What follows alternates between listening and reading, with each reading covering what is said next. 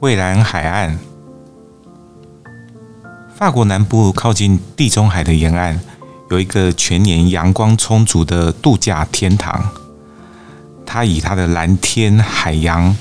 花草、山城跟村落闻名，形成了丰富多彩的色调。这里呢是蔚蓝海岸，每个角落呢都像可以画出一幅名画似的。讲到这个蔚蓝海岸，很多人就会想到这个尼斯的英国人大道。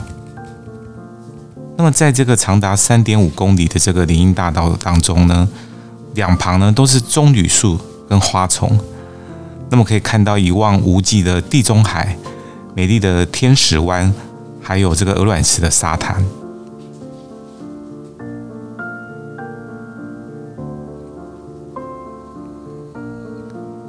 它之所以叫这个英国人散步大道呢，是因为呢，在十八世纪呢，就开始有一群英国的贵族跟这个有钱人呢，会开始到这个尼斯来过冬度假。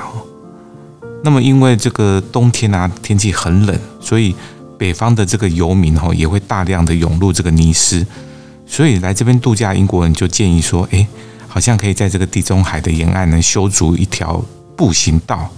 然后借此来增加工作的机会，所以呢，这条步行道呢就被称为这个英国人散步大道。蔚蓝海岸呢，另外一个呢，呃，举世闻名的东西呢，就是，它孕育出的艺术大师哦，包括毕卡索啊、马蒂斯啊、夏卡尔啊、雷诺瓦，他们都在这里长居过呢。那么留下了非常多这个经典的作品。来到未来海岸，当然不能错过哦，来近距离欣赏这些艺术名作的一个机会。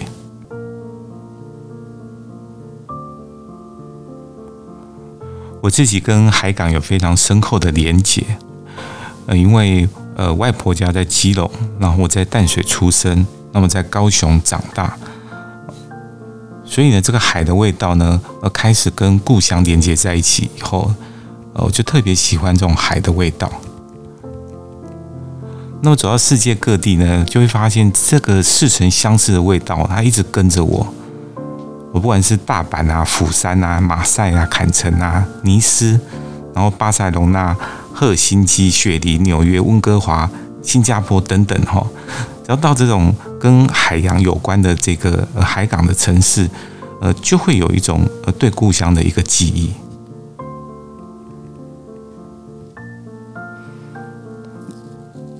对我来说呢，蓝色呢也是故乡的一个原色。它不知不觉中呢，就这样的如影随形，跟我到了天涯海角。